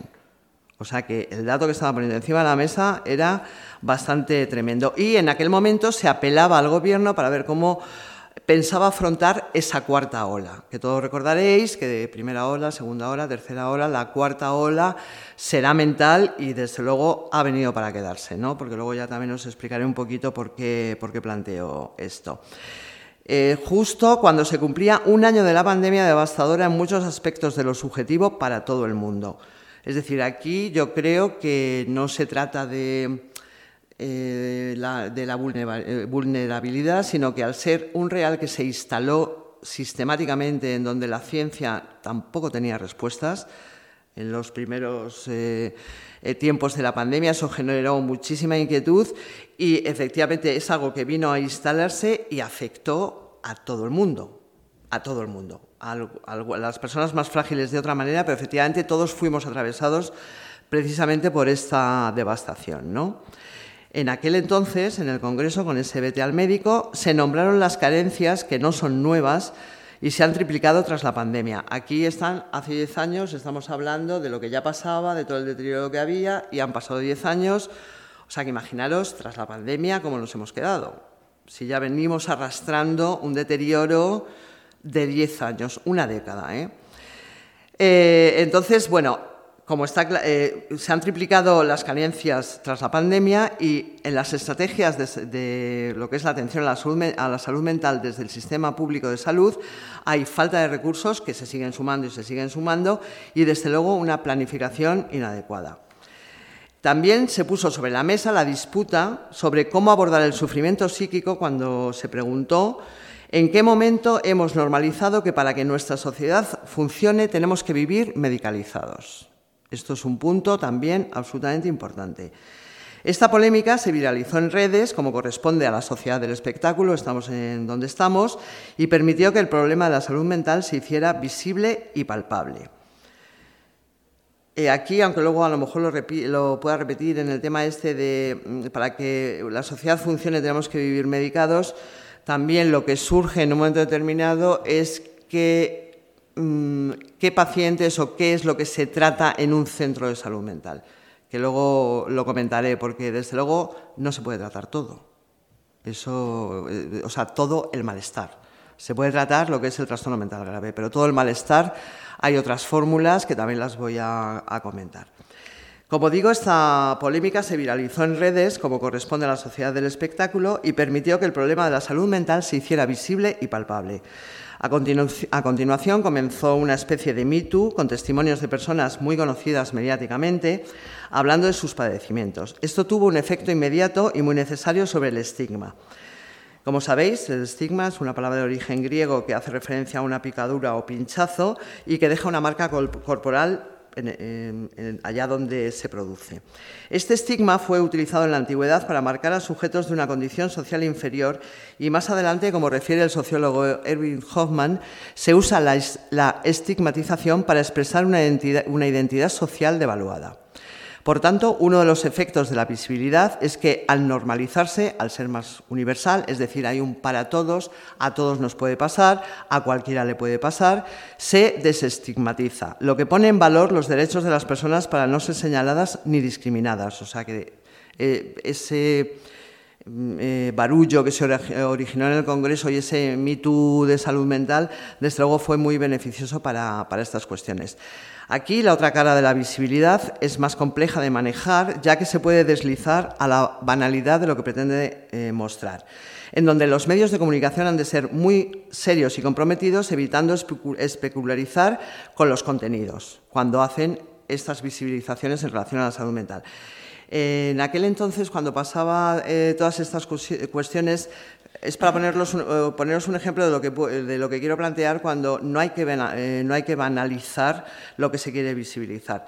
Y hubo un show mediático que supongo que todos recordaréis, que es el famoso juicio televisado de Amber Heard y Johnny Depp, que fue terrorífico, porque en, un momento dado es como que Johnny Depp generaba ciertas simpatías y eso llevó a cuestionar la posición de ella, con lo tanto se retrocedió en logros conquistados por el feminismo décadas antes, con esta especularización de, esa, de ese juicio. ¿no?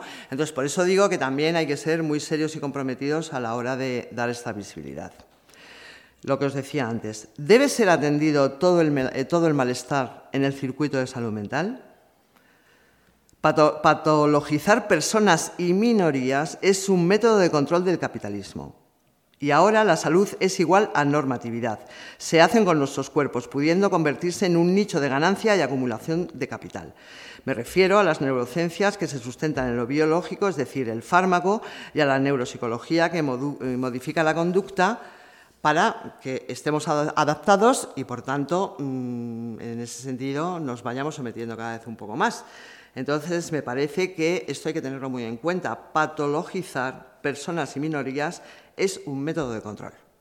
¿Vale? Entonces, también esto hay que tenerlo bastante, bastante en cuenta. Y antes de dar paso a unas pequeñas cuestiones que quiero plantear de la época en relación al biopoder, yo sí que le llamo neoliberalismo, porque me parece que es como vamos, o puede ser un loop, loop le- eh, liberalismo, porque efectivamente no es el liberalismo clásico, ¿no? pero realmente es lo que está ahora pululando eh, por ahí. Os quería, ahora que quería hacer una pequeña deriva literaria, que a mí siempre me gusta hacerlo para poderme adentrar en la segunda parte que os quiero plantear. Hay una escritora mexicana, no sé si la conocéis, Brenda Navarro, que en una entrevista que leí sobre ella habla de que, en qué se inspiró para escribir un libro que os lo recomiendo, que se llama Ceniza en la boca. Y ella dice que se inspiró en el- para escribir este libro en, una vez que escuchó en la radio la noticia sobre el suicidio de un adolescente arrojándose desde un quinto de piso mientras escuchaba al grupo Vampire Weekend, curiosamente con el tema This Life, This Life que es esta vida, y que quería escribir sobre la metáfora de la adolescencia y su vulnera- vulnerabilidad frente a generar tu propia identidad. Ella dice, una de las cosas que me impulsó a escribir la novela es que nos preguntemos qué tipo, de, qué tipo de vida queremos vivir si realmente no podemos vivirla o pensamos que no podemos vivirla por los condicionamientos sociales o económicos. O sea que creo que, aunque estén los condicionamientos sociales y económicos, esto es como para, en este, en este planteamiento que hacíais en la presentación, ¿y ahora qué? Es como que yo en mi intervención voy metiendo de vez en cuando este ¿y ahora qué? Es decir, no quedarnos solamente en qué sucede con los condicionamientos sociales y económicos que están, sino qué es lo que pasa con eh, lo que uno realmente desea. Y que eh, los adolescentes se ve mucho si realmente eh, tenemos que mantener esta pregunta abierta porque a lo mejor no quieren aspirar a lo que nosotros entendemos como una vida cómoda. Para una buena salida, la impostura de decirles al mundo que hay que ser feliz. Lo digo también porque ahora hay muchos movimientos de jóvenes que se están planteando bueno, retornar a lugares rurales o incluso hacer otro tipo de apuestas que no pasan a lo mejor por las expectativas que teníamos nosotros como generación, porque desde luego sí que es verdad que había la posibilidad de un proyecto claramente, de un mundo mejor. Yo creo que ahora los de 20 años lo tienen muy, muy complicado. Entonces, para no entrar en una especie de nihilismo mortal, me parece como muy interesante ir abriendo como que también nosotros podamos tolerar aquellos planes o aquellas apuestas que no pasen por lo que creemos que es la, buena vida, ¿no? Entonces, bueno, para eh, hablar un poquito de, eh, bueno, ¿en qué momento estamos? ¿Cuál es la sociedad en la que estamos viviendo? Lo digo porque también creo que esto nos puede permitir salidas para eh, y el ahora qué. Porque más allá de la denuncia, que desde luego hacerla hay que hacerla clarísimamente y desde luego las 99 mareas dan fe de que la denuncia es absolutamente necesaria, pero creo que sí que es muy importante el ahora y ahora qué, ¿no? Entonces, bueno, está lo que es el concepto de, biopeo- de biopoder, que es un concepto que instaura Foucault, que dice cosas interesantes, voy a ser muy breve, dice, la economía política marca desde el siglo XVIII el nacimiento de una nueva razón gubernamental. La economía política, ¿eh? Es decir, gobernar menos en interés de la máxima eficacia y de la mayor rentabilidad. El liberalismo es el marco general de la biopolítica y ahora se le llama neoliberalismo, pero desde luego ya estaba en los planteamientos del liberalismo, está claro. Esto llevaría a que el arte de gobernar consiste en que el Estado se autolimite. Emerge así la sociedad civil para ello, pero a la vez, y esta es la paradoja, puede haber una intervención permanente con el objeto de producir, multiplicar y garantizar las libertades necesarias para el liberalismo económico. Lo del tema de la pandemia se, se, vio clarísimamente, que bueno, vale, nos limitamos, está la cuestión de que el Estado se autolimite, pero hubo que ir tomando eh, normas, el tema de las mascarillas, el tema del confinamiento, etcétera, etcétera. O sea que tampoco se deja que se autolimite mucho, ¿no? Eh, y además, desde esta perspectiva, la sociedad civil no termina de oponerse al Estado, ya que participa de la tecnología liberal de, del gobierno. Es decir, yo aquí lo que me pregunto, ¿por qué se vota contra uno mismo? Es decir, la gente lo sabe, la gente ha vivido, me refiero a los que votan al PP y a, obviamente a la ultraderecha, y a vos, a PP y a vos. Es decir, eh, sobre todo por lo que nos viene encima, que ya es Ayuso, la ayusada y el espanto.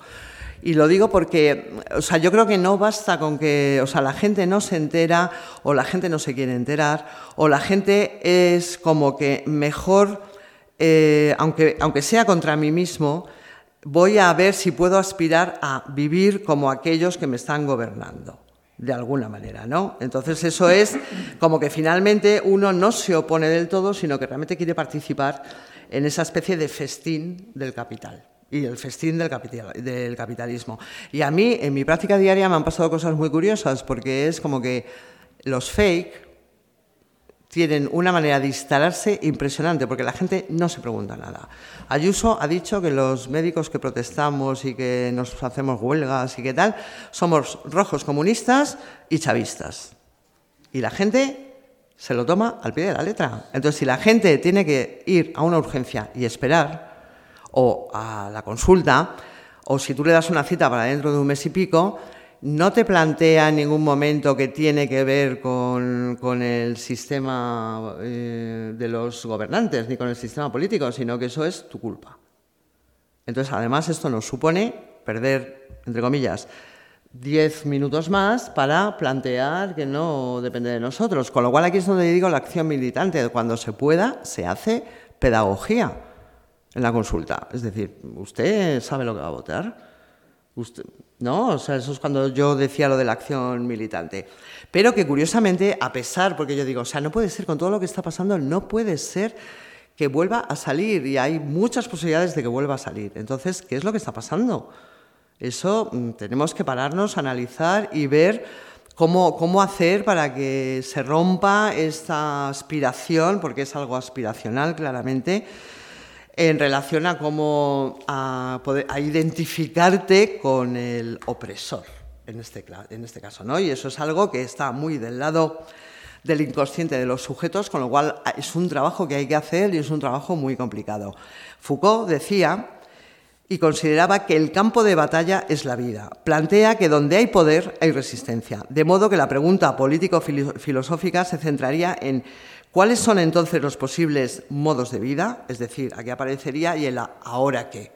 ¿Qué otro tipo de cuestiones, al margen de lo que se está haciendo, podemos empezar a, mover para poder eh, dar paso a una hora que, que movilice y que tenga unos resultados?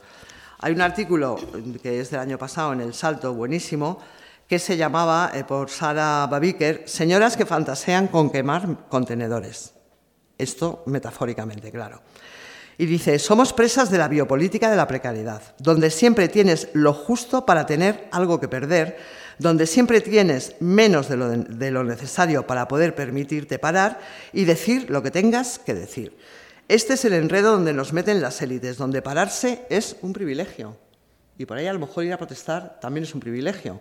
O el hacer huelga, o el ir a una manifestación, lo dice muy claramente donde siempre tienes lo justo para tener algo que perder, donde siempre tienes menos de lo, necesario para poder permitirte parar y decir lo que tengas que decir.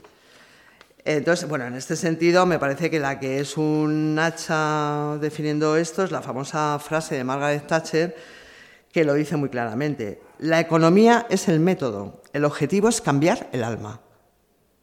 O sea, es muy fuerte, es muy serio esto. Cambiar el alma es que te acaban cambiando el modo de pensamiento y, por tanto, el modo de organizar eh, tu, vida, tu, vida, Y aquí se, capta muy bien lo que pretende el neoliberalismo, que es eh, sustraer lo, lo, más propio de cada uno, la diferencia absoluta, lo que nos hace singulares para, ¿para qué? Para homogeneizarnos, uniformarnos sin posibilidad de subversión. Entonces, eso se ve además ahora con todo el tema de, las redes. ¿Ya tengo que acabar? Bueno, en fin, muy rápidamente. En fin, o sea, vamos a ver que todo esto lo que genera son lo que yo llamo las subjetividades neoliberales, que es el empresario de sí, la fábrica del hombre endeudado. O sea, todas estas consignas de sé feliz, eh, en fin, podrás conseguir lo que quieras, etcétera, etcétera, el consumidor consumido, que aliena al sujeto en una posición que permanentemente le lleva a lo que no puede alcanzar, a, a un sentirse responsable, culpable de no llegar y con consecuencias devastadoras sobre su existencia.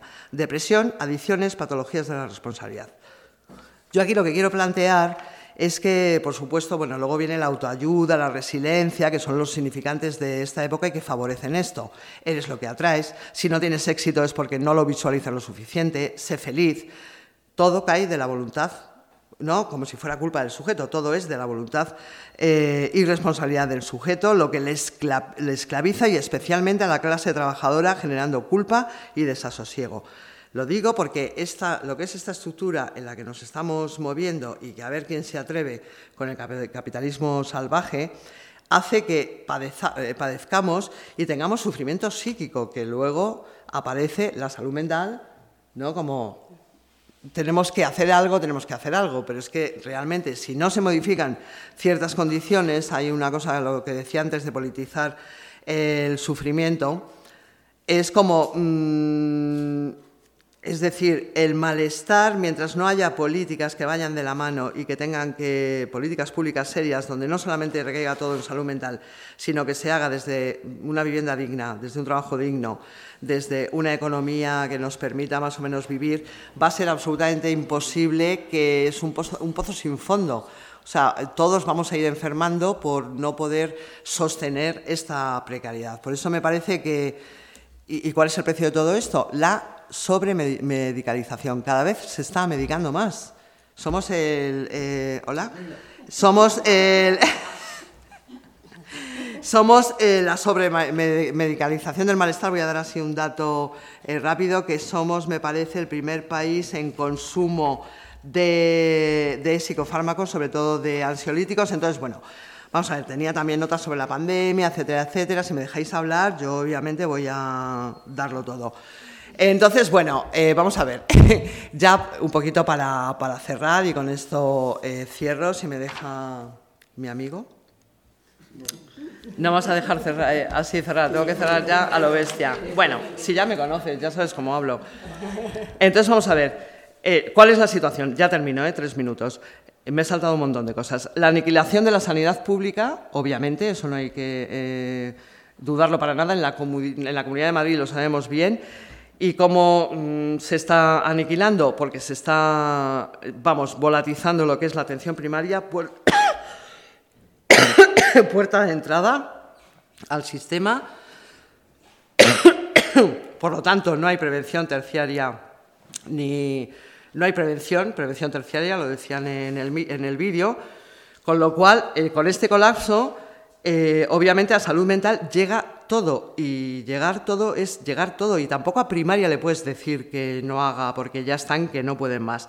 Entonces, ¿qué es lo que pasa? Que nosotros estamos entre protocolos y demás historias, que no he hablado qué es lo que pasa con los hospitales, porque hay un hospitalocentrismo absolutamente voraz, con lo cual lo que interesa da igual quién vea al paciente. El caso que es que se le vea el tema de los nuevos, que se vean más nuevos, aunque la agenda luego se dispare, continuidad de cuidados cero, intervención comunitaria cero, etcétera, etcétera. Entonces, yo creo que aquí ahora lo que sí que tenemos un poco que, plantear es como que mm, qué es lo que realmente puede ser atendido en salud mental, trascendiendo también la, inteligencia artificial y la telemedicina, que esto es el siguiente paso.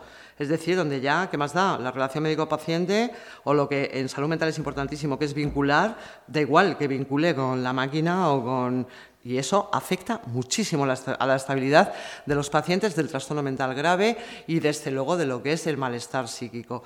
Entonces, para mí, lo he dicho antes, es como que la acción militante tiene que estar también desde el lugar de trabajo. Yo coordino, dirijo un centro de salud mental. Es muy difícil causar al equipo porque estamos absolutamente desbordados, pero para mí la, la apuesta y es un pequeño proyecto que estamos diseñando, es la intervención comunitaria. Y la intervención comunitaria son los barrios es la asociación de vecinos, son los coles de los barrios, son los servicios eh, sociales, son los proyectos laborales de la zona. Hay un montón de cosas que hacer. Desde salud mental significa que menos, menos batas y más paseos por el barrio. Por los parques, puedes quedar con un, con un paciente, con su familia, ir a su casa, al parque, a otro lugar, hacer una serie de intervenciones que puedan también, eh, de alguna manera, generar esa red comunitaria, que para mí, desde luego, es la salida a esta situación del capitalismo voraz al margen de las protestas y las reivindicaciones. Ya está.